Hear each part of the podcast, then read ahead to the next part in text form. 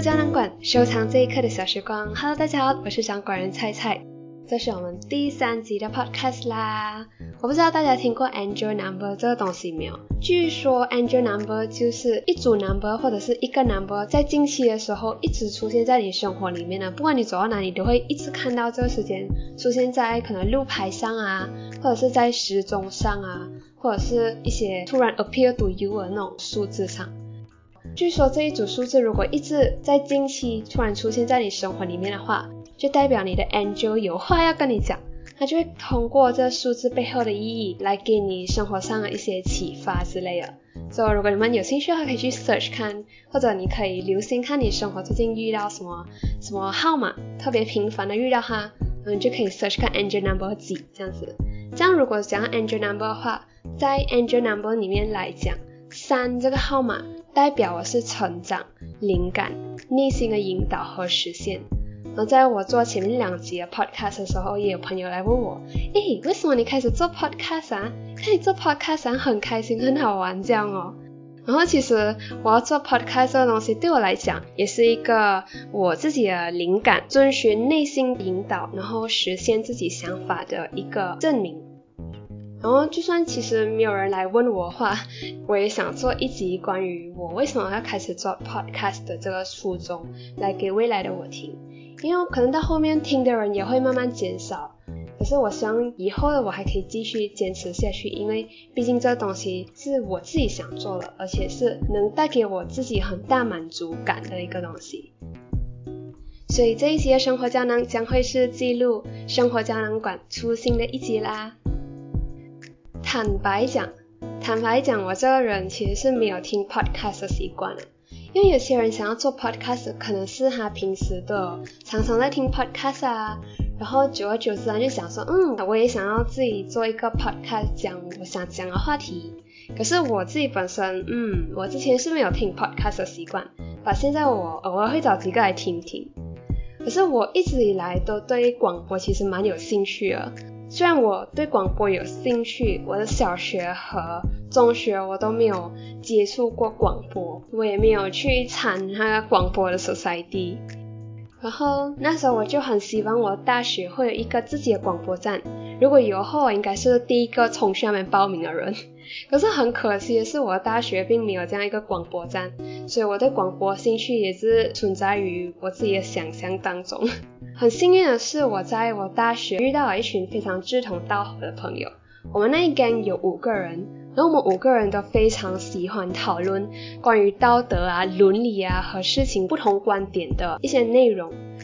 对我来说，印象最深刻的内容我们有讨论过，就包括，比如讲说下雨天要不要点外卖啊。或者是你要生小孩的时候，你遇到非常紧急的状况，你只能保一个的话，你会选择保谁这样子的话题？这两个是我印象非常深刻的两个话题之一啊。虽然讲说我们都是读 psychology 的，可是我发现其实并不是每个 psychology student 都会喜欢这种，你你下课啊，你还要讲这些这些非常非非头脑一些话题。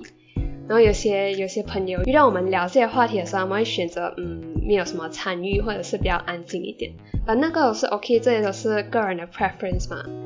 然后还好是我遇到这些朋友，很喜欢讨论一些这样子的话题，所以才给我有地方可以抒发我自己的意见，输出自己的观点。就在输出自己观点的时候，我自己也感到非常的满足。然后除了大学朋友，其实我还有一些中学朋友，我们在 meet up 的时候啊，也会讲到一些关于我们自己的生活啊，然后我们情绪方面的一些话题。其实我对这些就感觉，我会发现我自己对这些方面的话题比较感兴趣一点。可是现在是我已经毕业了嘛，从大学毕业，所以我已经回来我的 home town，然后跟大学朋友也没有什么联系啊。所以当我要聊的时候，我只能找我的姐姐，对，就是你们在第二集听到那个猪猪那个嘉宾啊，那个是我姐姐。我们两个还蛮喜欢探讨一个话题不同面向的这种内容啊，就还好有我的姐姐能能和我一起聊天。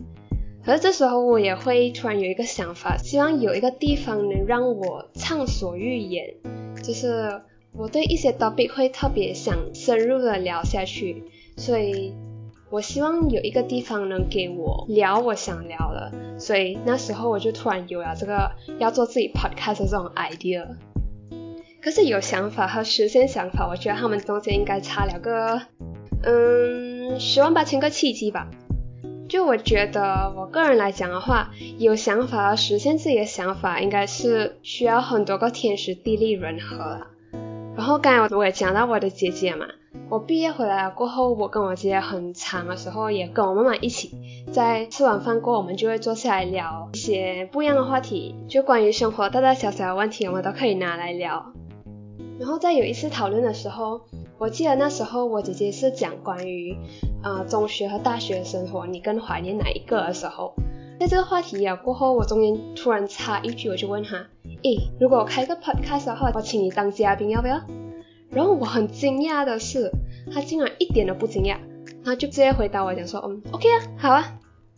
然后我就需要为这个一时头脑短路付出代价。我就突然想，哎呀，怎么我这样子就请了一个嘉宾，我连 podcast 都没搞起来过啊？然后我就，嗯，对，逼于无奈是不是？然后我就开始在想，我这个 podcast 要叫什么名字啊？然后我 logo 要怎样设计之类的。然后关于名字的话，其实我之前有想过很多，比如啊，菜言菜语啊，这些，因为我叫菜菜嘛，然后我就想，嗯，菜言菜语，可是我感觉好像差了一点什么，就。我觉得这个名字不是那么的，嗯，我不是那么的喜欢。然后就过后就突然在我去上班的路途当中，我就突然有一个灵感，就说，哎，不如叫生活胶囊馆。然后我就觉得，嗯，对，就是这样子，这个名字太棒了。然后我就用了这个名字。然后我就开始整理我的 YouTube channel，然后为我的这个 podcast 做了一个 Instagram account。然后我做了这个 Instagram account 过后，我的朋友居然就找到了这个 Instagram account，因为他看到我的那个 Instagram account 写的是 podcast 嘛，就来问我，就说，哎，你要开始做你的 podcast 了是吗？就哦，我很激动到我要哭了，我不知道你相不相信吧，这是真的。然后我就跟他讲说，嗯，对，我要做自己的 podcast 了。然后他就问我，哎，什么时候上第一集啊？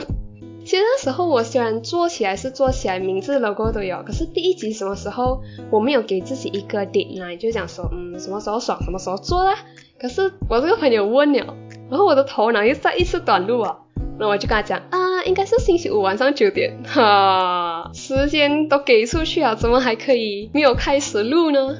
所以我就开始在想我第一集的内容要做什么。其实第一集，因为我对那些收音那些，然后对麦啊，跟麦的距离啊，然后讲话音量都还不是很熟悉，拿捏不到 一个很好的尺度，然后我就把第一集录了三遍。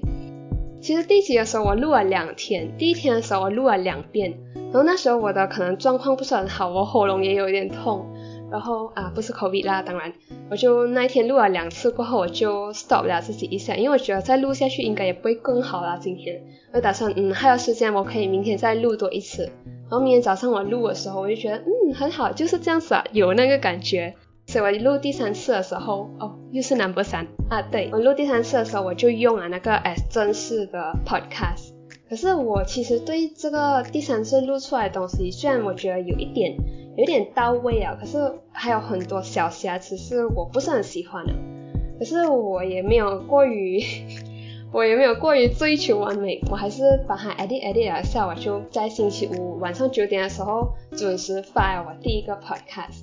因为我觉得其实这种东西第一次做难免有瑕疵嘛，怎样改都是以后会越做越好的。所以我第一次有瑕疵不要紧，因为反正我以后还是会一步一步进步。可能我以后做久了过后再回来听第一集就很有很有怀念的感觉呢。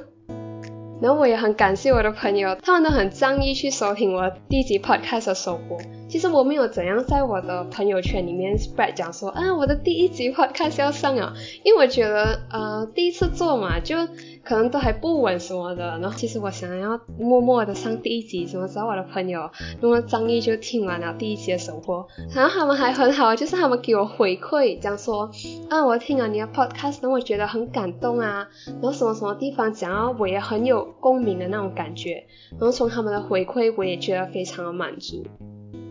其实，在我 before 做 podcast 这件事情的时候，我毕业过后回来回来 home town 了，我有一阵子真的是觉得我的生活非常没有意思，就如果我们还在上学的话，在中学我可能会非常期待运动会啊，然后教师节庆典啊，然后毕业典礼，我们文娱晚会或者是校外的一些 duty，我会觉得非常兴奋。我觉得我每一天就盼着那些东西赶快来。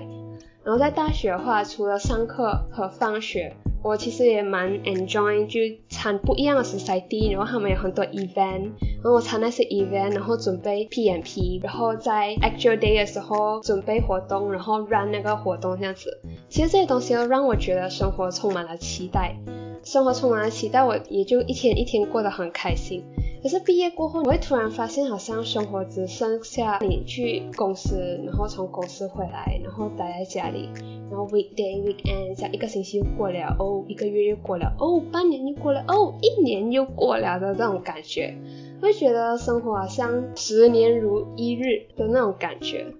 然后我就觉得生活好像很闲啊，一点期待都没有。然后我会觉得，如果还要以同样的方式过后面几十年的话，嗯，应该是非常的无聊啊。可是自从我开始做了这个 podcast 过后，我每个星期都要更新一集嘛，然后我也是每个星期都在录一集，然后我就会突然感觉我的生活充满了期待，我会期待哦，这个星期我要开始录这个话题啦，然后我要录完了过后我要剪接啊，剪接过后我要 design 那个 illustration 啊，哦，我要 post 在 Insta，然后在想哦，我下星期要做什么话题之类的，这些东西做 podcast 这件事情就真的让我的生活有了期待。在通过我做 podcast 的时候讲我想讲的东西，其实我真的从我讲出去的东西啊过后，从中收回了满满的、满满的满足感。然后这也是我觉得这也是让我非常想继续 podcast 的一个原因，因为它真的是让我自己有非常大的心灵上的这种满足感。因为毕竟不是所有事情你做你都会有满足感的嘛，就有些事情就算你做的很好。你也不会觉得，嗯，我好棒啊那种感觉，或者你也不会有那种感觉，就是哇，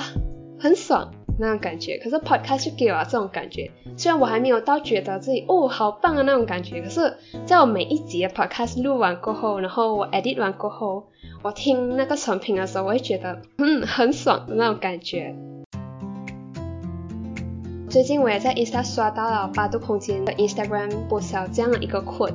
我觉得它非常应景，很适合我现在做 podcast 过后的生活。它这个 quote 是这样的讲啊，在这个世界上，一个真正的快乐来自于三件事：有人可爱，有事可做，有所期待。所以它这个 quote 也让我想要跟大家分享，讲说我做了这个 podcast 过后，让我自己感觉到非常满足，然后也带给我自己生活的变化。如果你也是一个有想要做特定事情，可是还没有鼓起勇气，还没有 take action 去做的话，这有一句话要送给你。其实这句话我我也是不记得我从哪里看了，可是他这句话是这样子讲啊：小事 follow your head，大事 follow your heart。可能事后你会后悔，可是你这样子做了过后，你的生活里面的遗憾就会大大的减少很多啦。所以我想。在听着这个 podcast 的你，也可以有人可爱，有事可做，有所期待，做一个热爱生活、快乐可爱的人啊！所以这一期的生活胶囊就到这里结束啦，我们下星期再见哦，拜拜。